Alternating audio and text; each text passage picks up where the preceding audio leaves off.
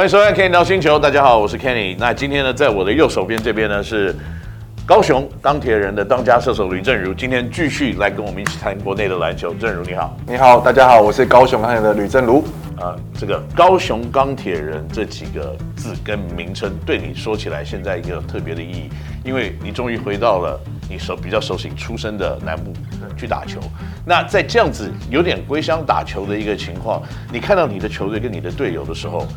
你是不是有特别的一种归属感，或者是呢，你对于这个球队会不会有一些就说哦，这应该是我这个年龄开始要去帮忙。掌控，或者是帮忙让他们成长的一支球队，去这个球队一开始的心情是这样子吗？啊，当然了，其实来到高雄的时候，一开始的感觉就是这样。其实我应该讲说，以我们现在就是打球资历比较资深一点啊，我其实好像不管到哪个球队，我们都是必须要去做一些就是辅佐的角色，那去帮忙那年轻的球员去快速的成长，然后让我们的竞争能力每一个都是越可以越来越强的。所以在职业的生涯里面，这个政儒，大家对你的评价应该都是你是一个称职而且很棒的三分射手。那你个人认为你在三分投射这方面，身为一个三分射手，你要什么样子的特质？或者是你看到你现在的队友，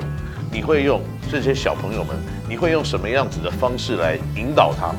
在三分线上或在投篮上面呢，可能有更好的一个成绩的表现？嗯，我觉得当然。就是一个大家讲，确实有时候是天分很重要。可是我在我觉得你有相对的天好的天分之后，你的训练，我觉得很大部分是你啊训练要去支持你的比赛，就是你不管是强度等等，因为你这样才会对自己有相对有信心。因为我我每天都练了这么多的投篮，各式各样的 脚步、投篮的方式等等。然后在比赛的时候，我就可以很很随心所欲的去去做。那也因为我有很强大的训练，很强大的品好的品质训练，然后我来去支撑说，哎，我每次的投篮，我都是可以有很有信心的去做出手，然后不会不会觉得哎，好像投出去有点像在赌博一样。可是我投出去是每一球，我都会觉得它就是会进那种感觉。讲到训练啊，这个在过去，我相信你一定有很多种投三分，一直练投篮这样子的动作。可是我知道最近这你一两年里面，可能对于自己身体在重训方面，还有对身体的强度的方面的训练是越来越积极跟更多一点。那你你会感觉到像这样子的加强对你的投篮有帮助吗？呃，当然了，因为其实有像投篮就讲有点像讲究全身的协调嘛。那你怎么样可以在每次的急停跳投，或者是呃身体不稳定的时候，你可以去保持你良好的重心，来做一个稳定的出手。那我觉得这在相对场下的一些，不管是重量训练啊、个人技术训练里面，可以去让你有呃怎么样知道说，诶，当你遇到任何的状况的时候，我要去怎么样去把自己的身体可以去控制得很稳定、很好，然后来去做好每一次的出手这样。所以。你会认为说，在你这样子的训练过程当中，也在看到也许其他的选手，你认为说在台面上这些比较中生代或年轻的选手们，有没有一些人在未来或者是在现在，你可以看到在中华队里面或者在你自己的球队里面，可以接下也许未来这个三分投射你手上的棒子？现在还没，所以我觉得。这个答案不错，没有，我没打了，没有。我觉得其实其实相对大家都蛮有机会，因为大家最最常讨论可能就是齐伟嘛，然后那个崇汉、阿雅，然后甚至像球队的云豪，是现在也哎开始就是有射手本色跑出来。那我觉得其实如果以我来看的话，我觉得要以心态来讲的话，我其实觉得云豪的心态是最适合适合，因为他不怕去。出手啊，他不会因为这球不进或下球不进之后开始会有一些就是特别的想法。果然，从在新出来的球员们呢，这个讲话比较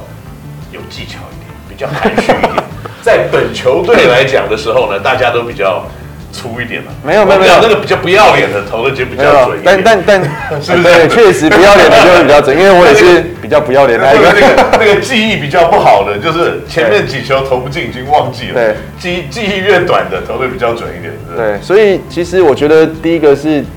就像刚刚讲，你要第一个不害怕出手嘛。那不害怕出手之外，你要必须要有强大的训练来去支撑你的每一次的出手。那像刚刚讲的，其实确实每一个身材都很好，因为大家知道你在国际赛的时候，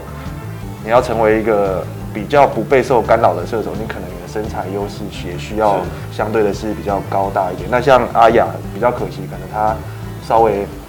身高没有那么的高。那可是其实其他的这几位都大概可以到一百九十几公分。我觉得相对的在国际赛，如果你要以国际赛来讲，其实身高也是一个很大的优势。的确，对啊。那再来就是，就像刚刚讲，你要去不会不会去不会去害怕出手，因为射手就是大家去赋予你的给你的责任，你就是有点像是一个 closer 的人，就球到你这边，你要把它结束掉。那你能不能跟你敢不敢去把这件事情结束掉，就也是相对非常重。的确，所以呢，这个正如的确，不管是对于自己的打球的技巧跟训练，还有对一个射手的心态的了解，都是十分这个正确的。那另外一件事情，这个正如我想跟你稍微讨教一下的，就说，我们都看到在今年呢，也许高雄钢铁人队在开季的时候，他的阵容可能没有非常的完整，可是，在球季的一半的时候，你可以看到他是非常的积极。那这样子一连串的补强的一些动作，除了杨将的更换，我们上次已经讨论过了。那另外呢，在球季快要中后半段的时候，又找来了周仪翔。那这样子的一个补强，还有你看到了仪翔从这个 CBA 回来了以后，他的状况，还有他的态度，跟过去你认识的仪翔有什么不一样吗？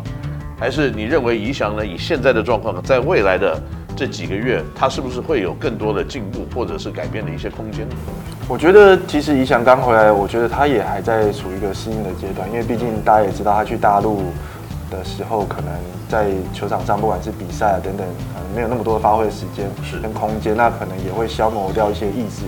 但是我觉得他其实回来的时候，他也慢慢的有开始在把以前的周瑜翔再找回来，甚至我觉得看他最大的进步就是他开始会去有点像一个。我真的确实就是一个 leader 的角色，我要去开始去帮助学弟，然后带领他们，不管是在训练、比赛，他也会一直去跟学弟他们沟通，会提点，说你该怎么样怎么做，跟当初还在台湾的仪翔有点像是。就是一人独霸，还是啪啪啪那种感觉，我觉得其实有点差蛮多的，也有点像二零零三年的 LeBron James 到二零一三年的 LeBron James 的不一样，对不对？我觉得，毕竟这个成长会有一些改变。一定一定一定。那当然，就像大家也讲说什么，他现在不坦克切啊，不什么，但我相信他一定有这个能力。但是，我想讲的是，我我我的看法比较不一样，就是我是觉得说，如果说已经像仪翔也现在应该三十出头岁了，对，如果还要再用以前那种。蛮力啊，然后坦克切的方式在打球的话，可能相对对他的球员生涯也不见得会是一件好事情。那势必中间会有一些过程需要转换，那可能他的呃，比如说用身体打球的一些那个次数就会相对的，就是会做一些特别比较多的转换这样。是因为我必须要讲实话，就是在这个仪翔确定要回到台湾之前，他去打了这个。呃，国际比赛，嗯嗯嗯，那他虽然出去国际比赛的时候呢，次数上场时间都没有很多，是，但是我看到他跟澳洲那两个往里面打的那个动作，啊，我在想说，幸好我们前面比赛跟钢铁人都打完，真的可惜，这个家伙如果到时候状况回来了哦，那那个就讨厌，所以我会觉得他在明年状况一定会非常的好，因为就让他可以又有又有一段时间的。呃，调整啊，然后再找回以前的周瑜翔。那你想他有没有信一些宗教说，说比如说什么礼拜天不出赛啊，或者是有斋戒日这种东西？这个应该是没有了，我我相信是没有了。本来有的话，可能礼拜天排别人赛程，如果没有的话，那就没办法，好吧？